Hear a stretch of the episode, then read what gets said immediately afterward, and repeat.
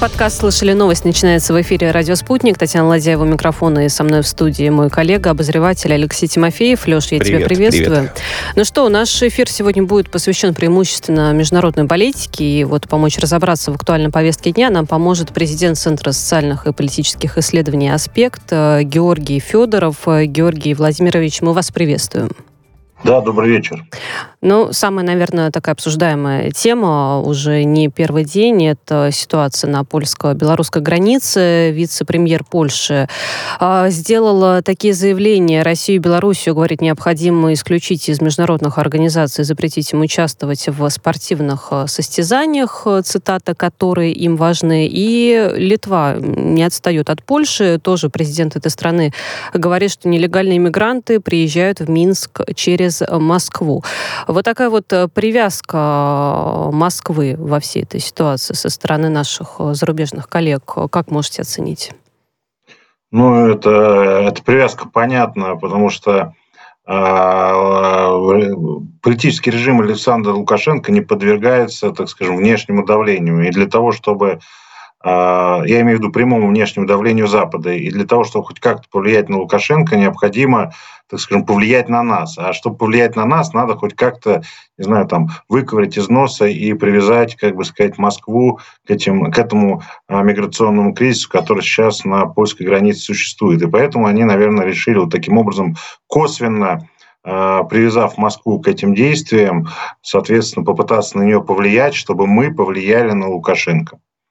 А почему бы им э, самим-то не, ну, не разобраться? Мы же помним, это же старая история, там и как-то многовекторная политика Александра Григорьевича, и мы помним э, попытки и встречи там и с э, представителями Вашингтона, и Европы.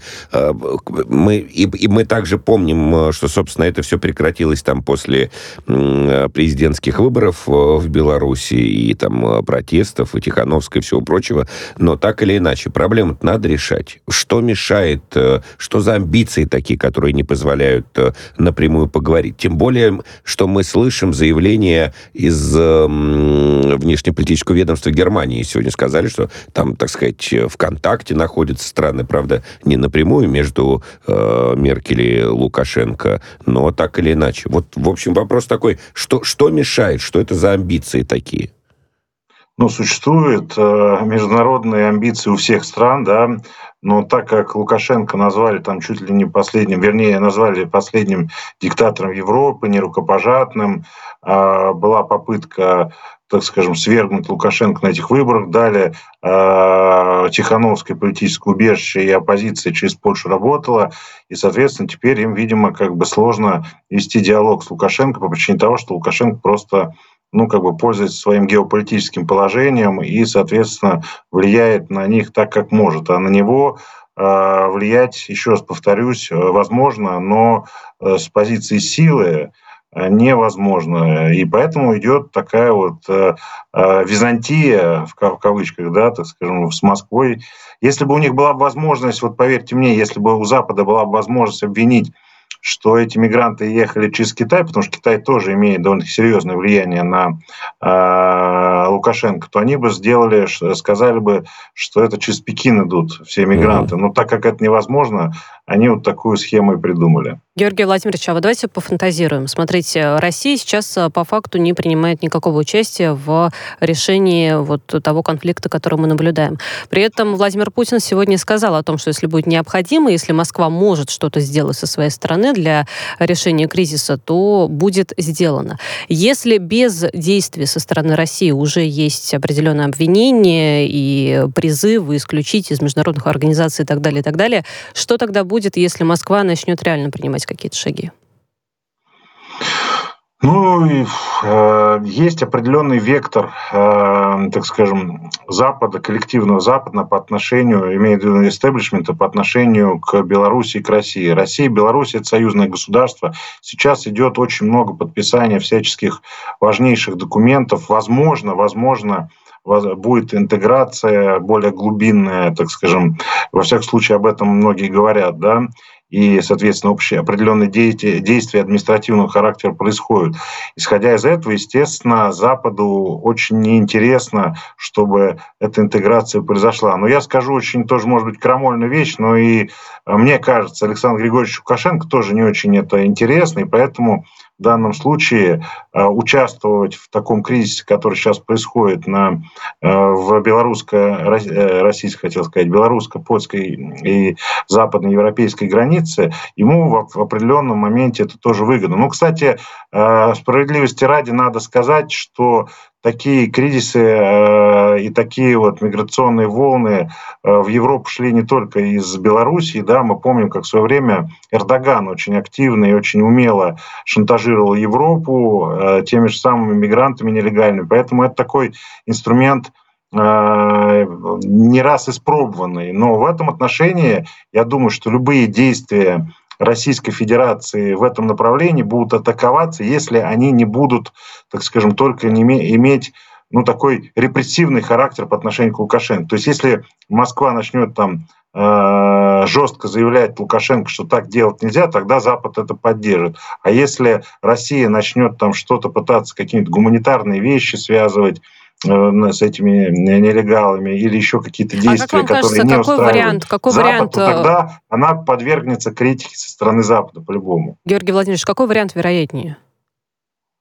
Да я думаю, что вероятнее вариант нейтралитета. То есть э, Российская Федерация будет находиться в стороне, держать руку на контроле, естественно, потому что мы все-таки союзное государство и имеем определенные союзные, в том числе а, военные взаимоотношения, да, и никому не нужна война. Но в прямом разруливать этот конфликт, я думаю, что должна Европейский Союз, Евро, должен Европейский Союз и, и э, Республика Беларусь. Но вот э, нейтралитет, а как здесь сохранишь нейтралитет? Мы же слышим, что там Александр Григорьевич говорит.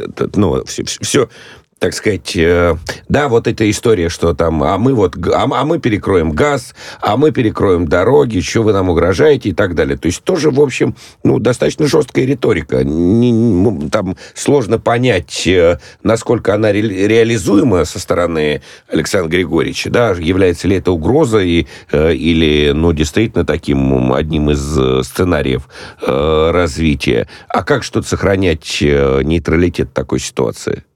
Ну, пока э, ничего критического по отношению взаимоотношений России и Белоруссии, и Белоруссии и Европейского Союза не произошло.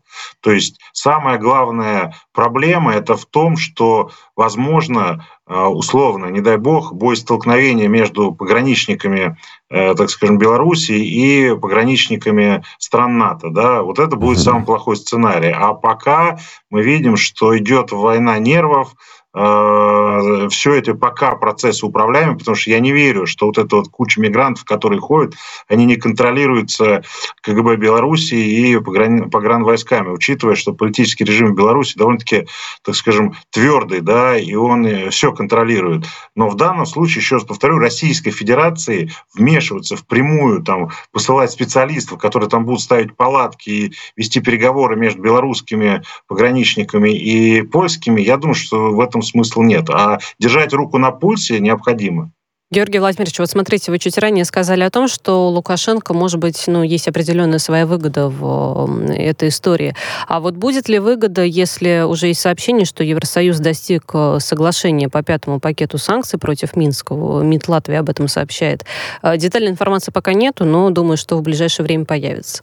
А выдержит ли новый пакет санкций Беларуси?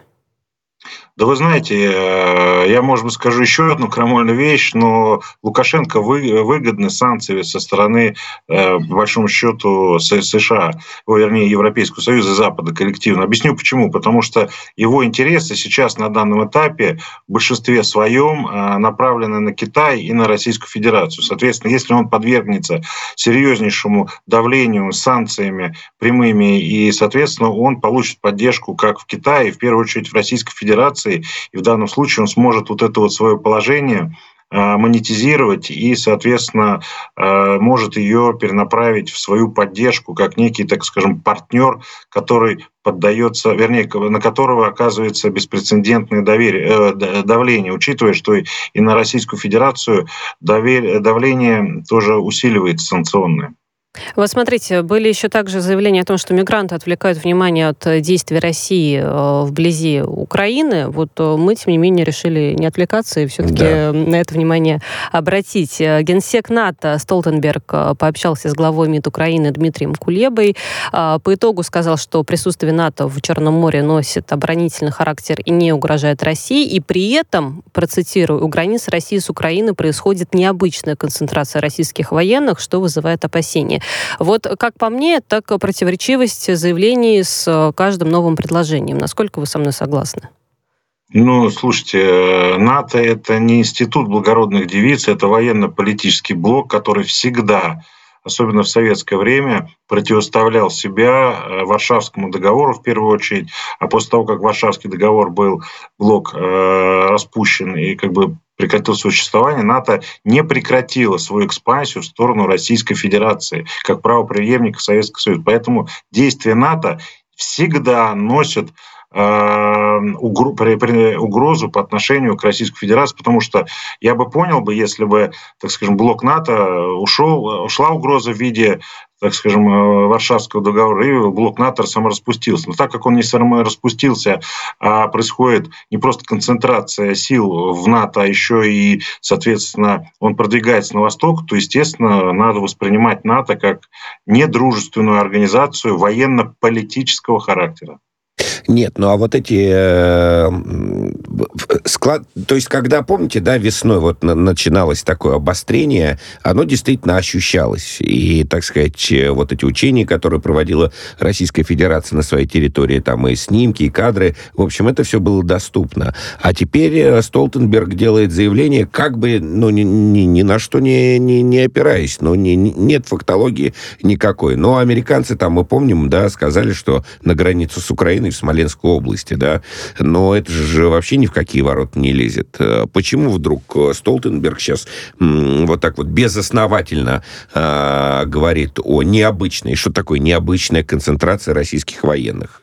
Что это значит? Ну, надо понимать, что а, под любым действием НАТО всегда подводится идеологическая информационная база. В данном случае надо же как-то объяснить, э, так скажем, налогоплательщикам западным и партнерам по НАТО, почему они там а, проводят какие-то определенные действия в Черном море и в других территориях, которые, так скажем, а, попадают в их зону интересов, как им кажется. Естественно, они будут говорить, что мы вот там действуем потому, что Российская Федерация там концентрирует войска свои и так далее.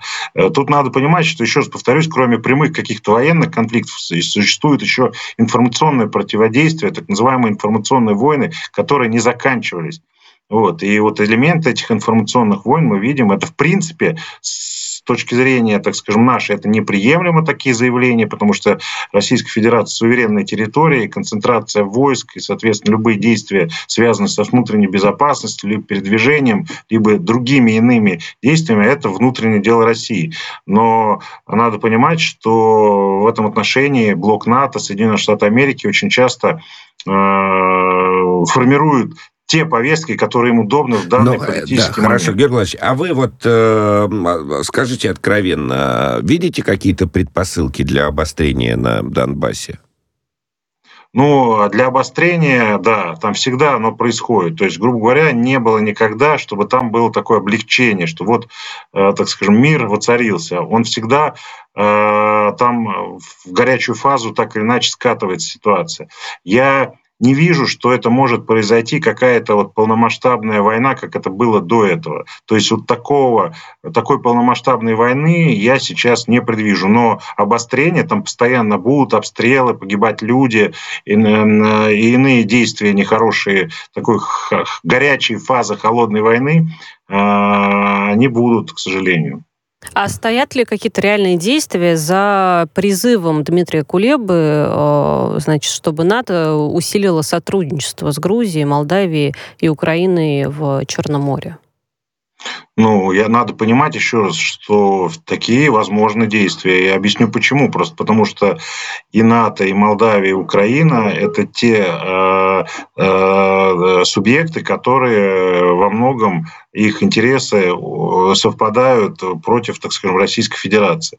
Очень часто. Не всегда, но очень часто. И в этом отношении, так как Украина и Молдавия, в том числе, и э, Грузия э, часто проявляли себя с русофобской точки зрения, да, и даже были боевые столкновения. Я, кстати, хочу напомнить, что если бы не наша 40-я армия, да, то там бы была бы масштабная, продолжалась бы война. И, соответственно, есть в Молдавии силы, которые очень русофобски настроены. И в этом отношении, конечно, я думаю, что такое вот сотрудничество НАТО Э, будет продолжать, и часть политической элиты этих стран тоже будет к этому стремиться. Ну, будем следить за развитием событий. Вот э, еще одна новость пришла, мимо которой мы тоже не можем э, пройти стороной. В очередной раз, э, кажется, накаляются отношения между Арменией и Азербайджаном. Э, Пашинян заявил о том, что э, вторглись э, войска э, со стороны Азербайджана в Армению накануне.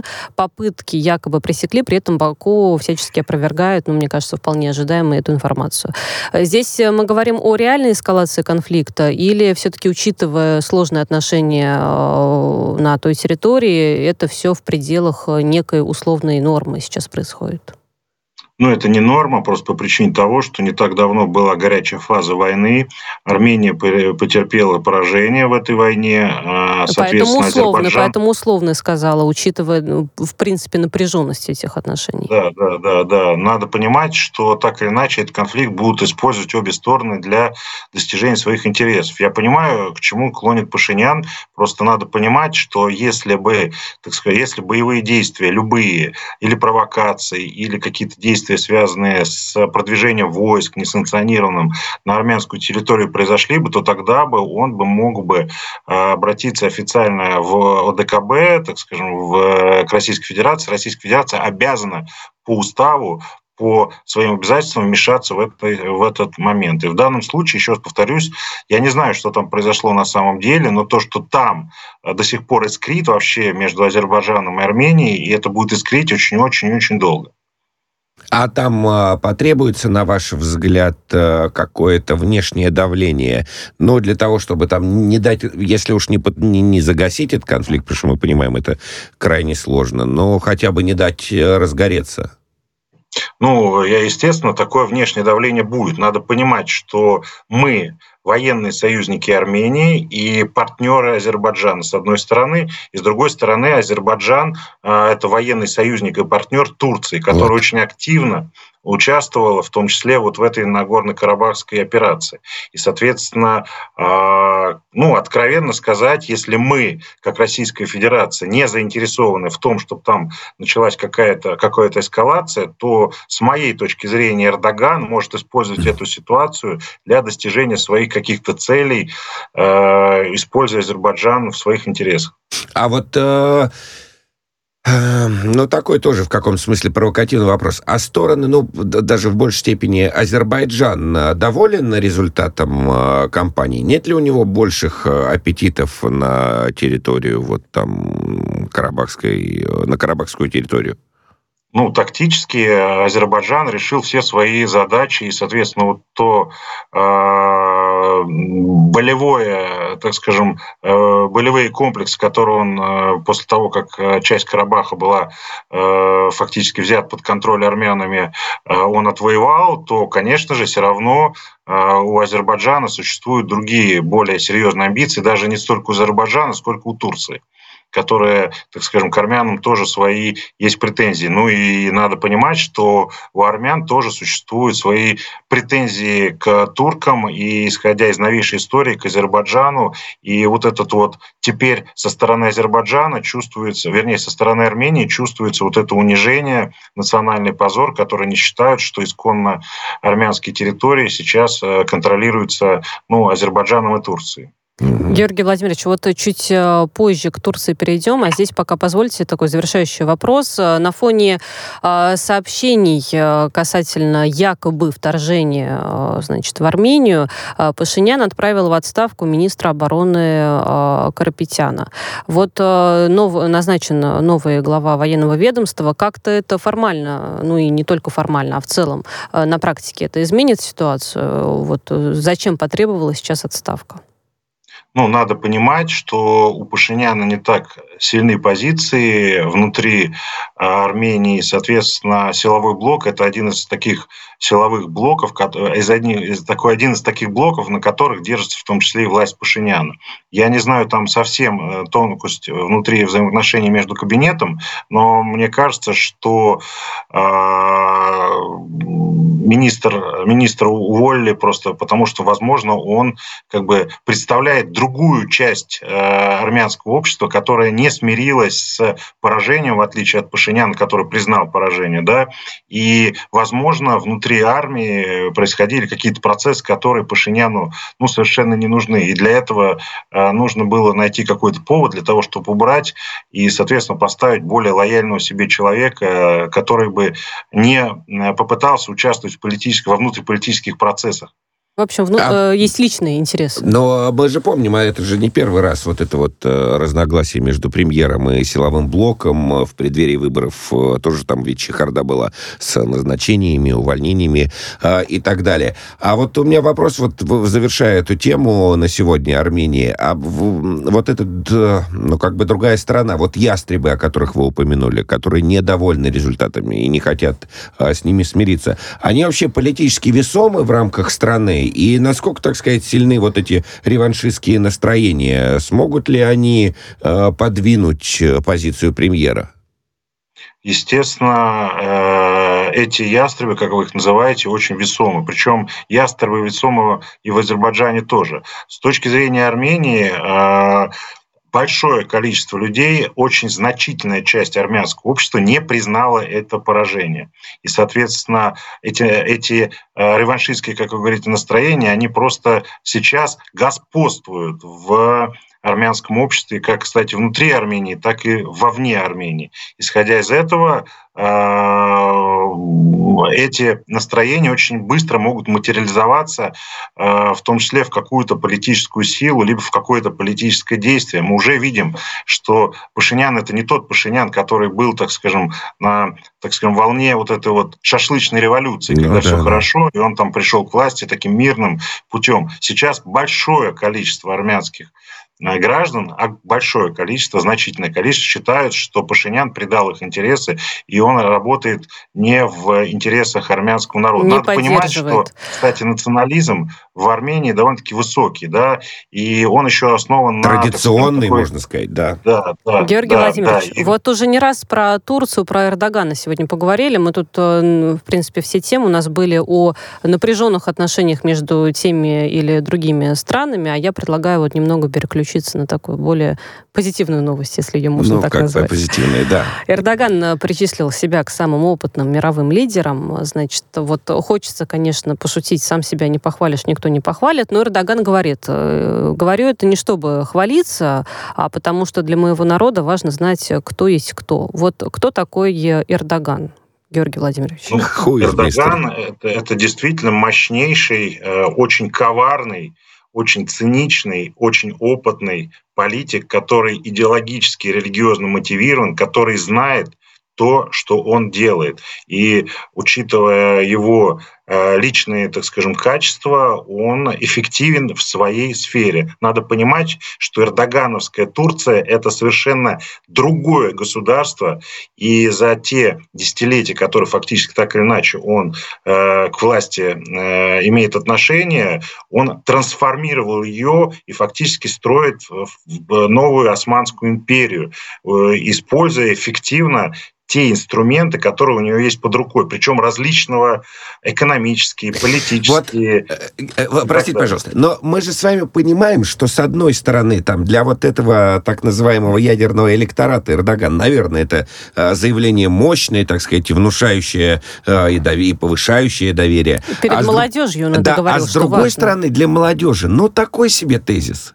Мы знаем настроение... Ну, слушайте, да. Надо, надо понимать, что э, для молодежи, я не сторонник Эрдогана, надо uh-huh. понимать, да, так скажем, я противник Эрдогана, я считаю, что Эрдоган это серьезнейшая угроза интересам национальным Российской Федерации и их союзникам. Я просто констатирую факт, что э, э, ядерный избиратель или там электорат или ядерный так скажем, ядро эрдогановских э, сторонников это довольно-таки идеологически мотивированы, готовы жертвовать собой люди. Потому что если вспомнить ту попытку государственного переворота, которую армия традиционно, так скажем, там имея влияние политическое, попыталась сделать, она была довольно-таки активно подавлена не только самим Эрдоганом, а частью общества. И надо понимать, что после этого переворота тысячи людей, тысячи, если не сказать больше, десятки тысяч людей во всех всех сферах, в образовании, в науке, в экономике, в, э, в армии, в, в силовых структурах были так или иначе репрессированы и, соответственно, подверглись гонениям. Исходя Георгий из этого, а, да. Вынуждена перебить, потому что у нас впереди выпуск а, новостей. Мы обязательно продолжим, вернемся к обсуждению других событий. Прошу оставаться с нами на связи. Президент Центра социальных и политических исследований «Аспект» Георгий Федоров на прямой линии.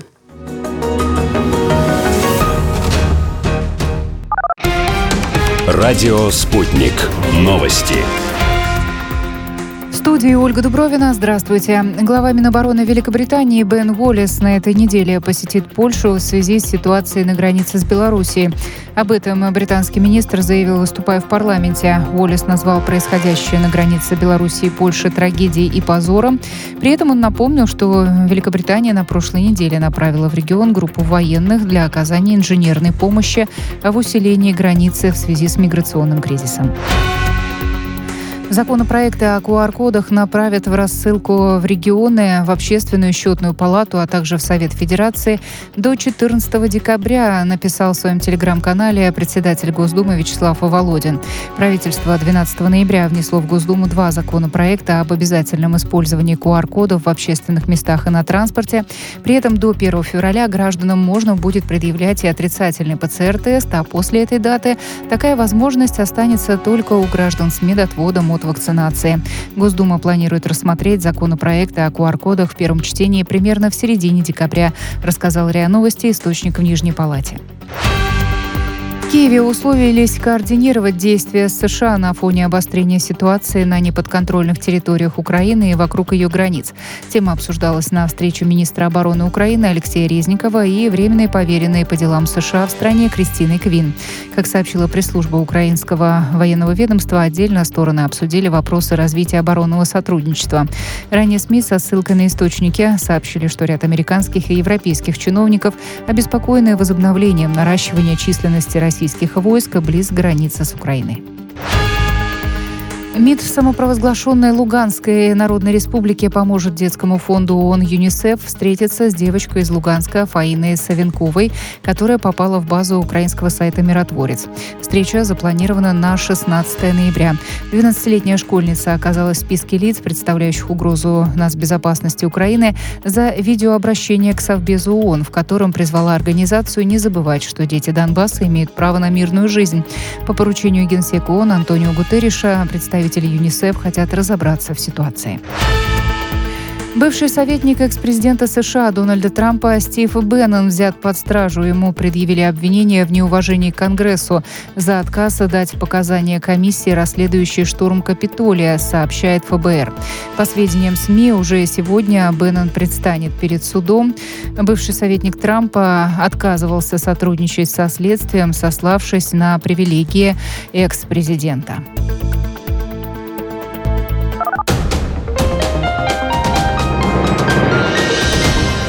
Следующий выпуск новостей менее чем через полчаса.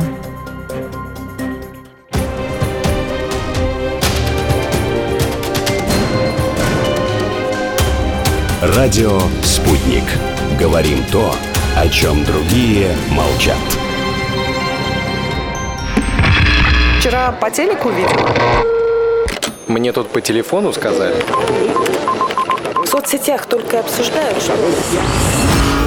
Так десятки раз каждый день. В эфире «Радио Спутник». Всегда правильный ответ на вопрос. Слышали новость? Продолжаем работать в прямом эфире. Татьяна Ладяева, Алексей Тимофеев в студии. Леша, еще раз приветствую да, привет, тебя. Привет, С нами привет. на связи Георгий Федоров, президент Центра социальных и политических исследований «Аспект». Георгий Владимирович, мы вас еще раз приветствуем.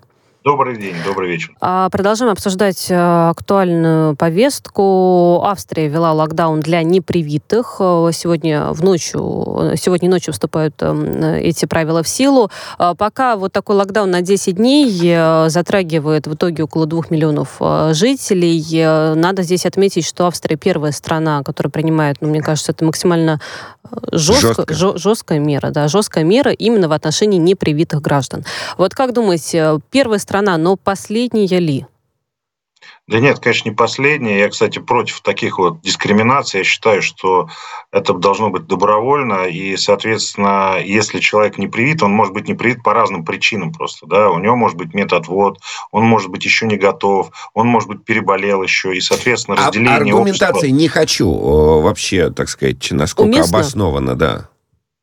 Ну, слушайте, у нас э, не тоталитаризм, слава богу, и, соответственно, мне кажется, что э, государство Австрии или какое-либо иное должно убедить человека, э, что сделать ему эту прививку или не делать. И, соответственно, еще раз повторюсь, мне кажется, что локдаун и дискриминация в любой форме это очень плохо. Uh-huh. Ну, кстати, я могу сказать так, вот касаемо его опыта, э, так скажем, э, непосредственно австрийского, мне кажется, что это вызовет э, довольно-таки серьезное неприятие не только в австрийском обществе, но еще и в других европейских странах по отношению к таким действиям.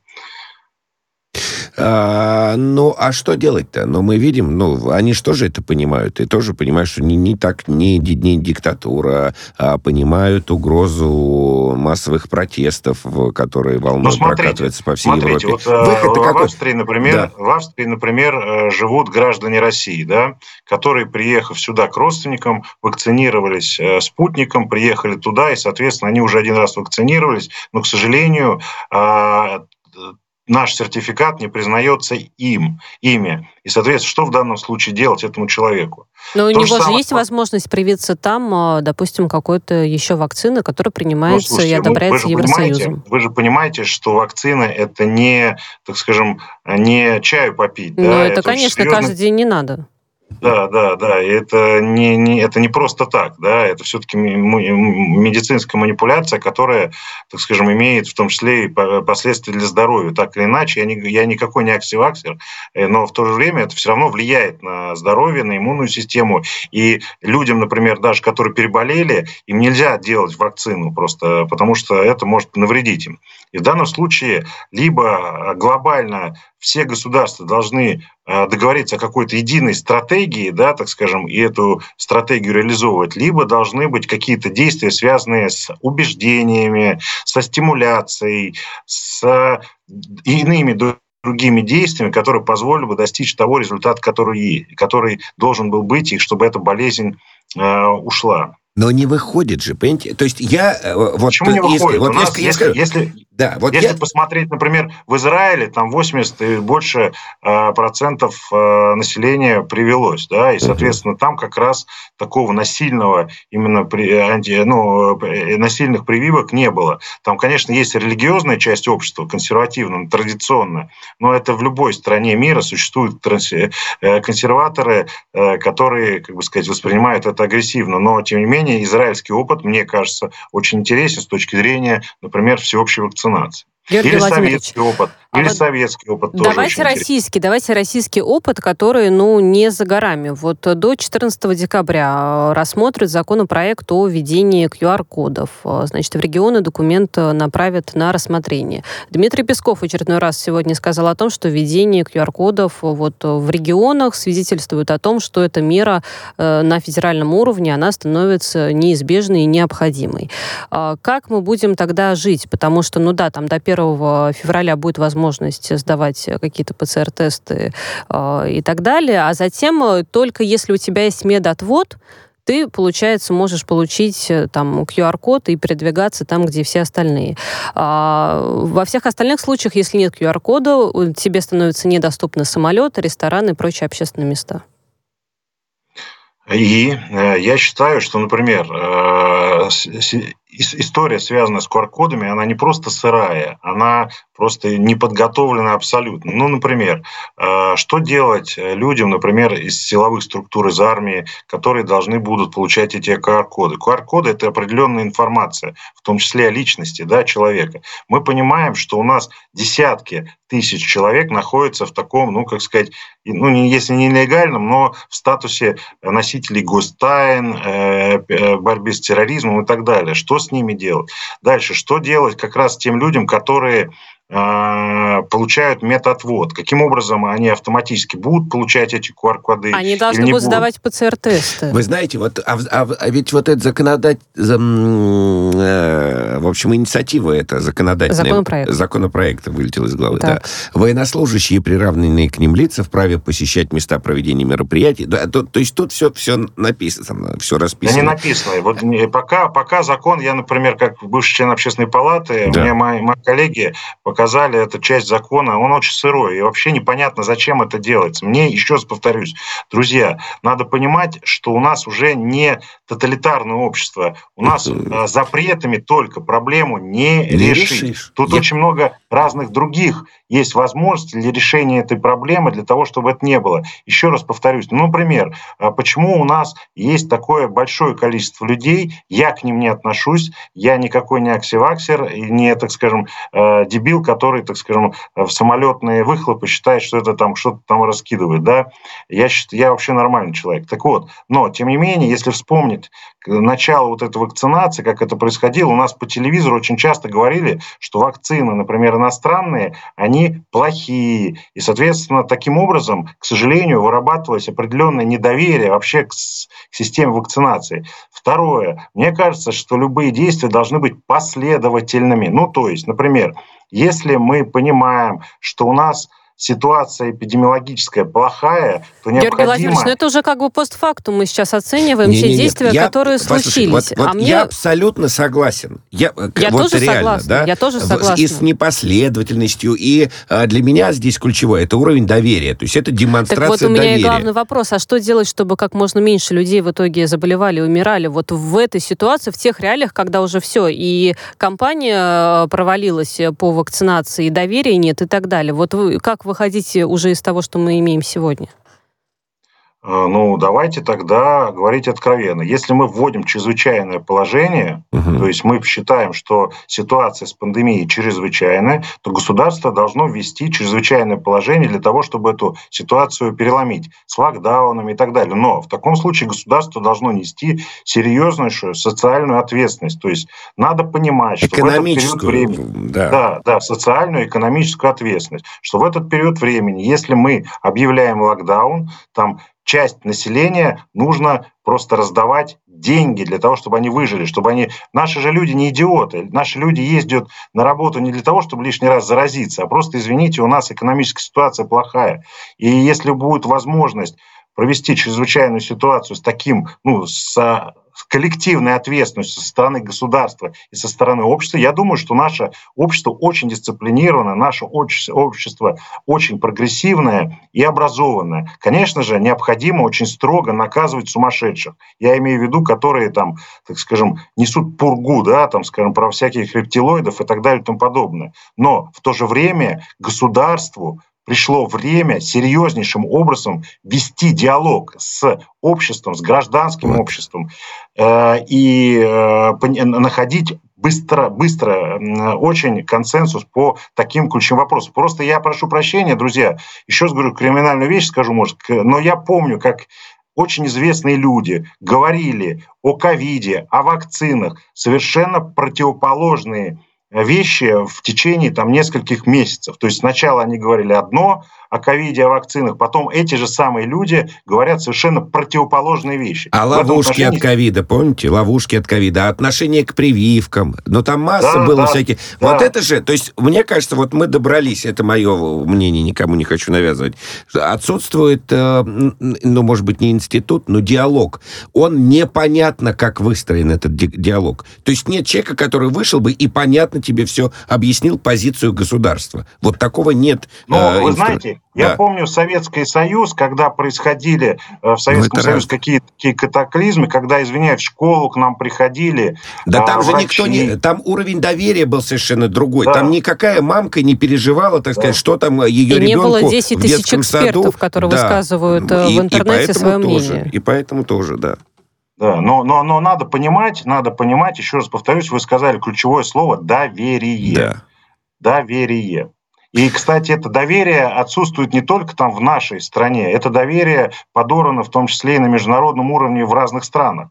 Ну и, конечно, что очень важно, конечно же, не надо трогать врачей ни при каких обстоятельствах. То есть вот этих вот врачей скорой помощи, которых заставили там делать, э, так скажем, прививку, они уволились, это то же самое, что ну, вот люди, которые, по-моему, полторы тысячи человек, врачей у нас погибло на этой войне, это спецназ. И они все уже, мной, я как болел ковидом, я знаю, там некоторые просто да переболели. Все, уже... У всех уже есть в любом случае какие-то да, родные, близкие, да, и личные, кто болел. Георгий Владимирович, да, давайте, лишний, раз, давайте лишний раз поблагодарим врачей за борьбу с коронавирусом, и действительно пусть люди читают какие-то э, проверенные источники по поводу вакцинации, принимают свои решения, чтобы все-таки, может быть, какое-то доверие появилось. Президент Центра социальных политических исследований «Аспект» Георгий Федоров был сегодня гостем подкаста «Слышали новости».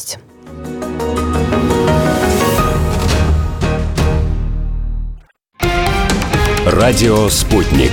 Новости студии Ольга Дубровина. Здравствуйте. Глава Минобороны Великобритании Бен Уоллес на этой неделе посетит Польшу в связи с ситуацией на границе с Белоруссией. Об этом британский министр заявил, выступая в парламенте. Уоллес назвал происходящее на границе Белоруссии и Польши трагедией и позором. При этом он напомнил, что Великобритания на прошлой неделе направила в регион группу военных для оказания инженерной помощи в усилении границы в связи с миграционным кризисом. Законопроекты о QR-кодах направят в рассылку в регионы, в общественную счетную палату, а также в Совет Федерации до 14 декабря, написал в своем телеграм-канале председатель Госдумы Вячеслав Володин. Правительство 12 ноября внесло в Госдуму два законопроекта об обязательном использовании QR-кодов в общественных местах и на транспорте. При этом до 1 февраля гражданам можно будет предъявлять и отрицательный ПЦР-тест, а после этой даты такая возможность останется только у граждан с медотводом от вакцинации. Госдума планирует рассмотреть законопроекты о QR-кодах в первом чтении примерно в середине декабря, рассказал РИА Новости источник в Нижней Палате. Киеве условились координировать действия США на фоне обострения ситуации на неподконтрольных территориях Украины и вокруг ее границ. Тема обсуждалась на встрече министра обороны Украины Алексея Резникова и временной поверенной по делам США в стране Кристины Квин. Как сообщила пресс-служба украинского военного ведомства, отдельно стороны обсудили вопросы развития оборонного сотрудничества. Ранее СМИ со ссылкой на источники сообщили, что ряд американских и европейских чиновников обеспокоены возобновлением наращивания численности России российских войск близ границы с Украиной.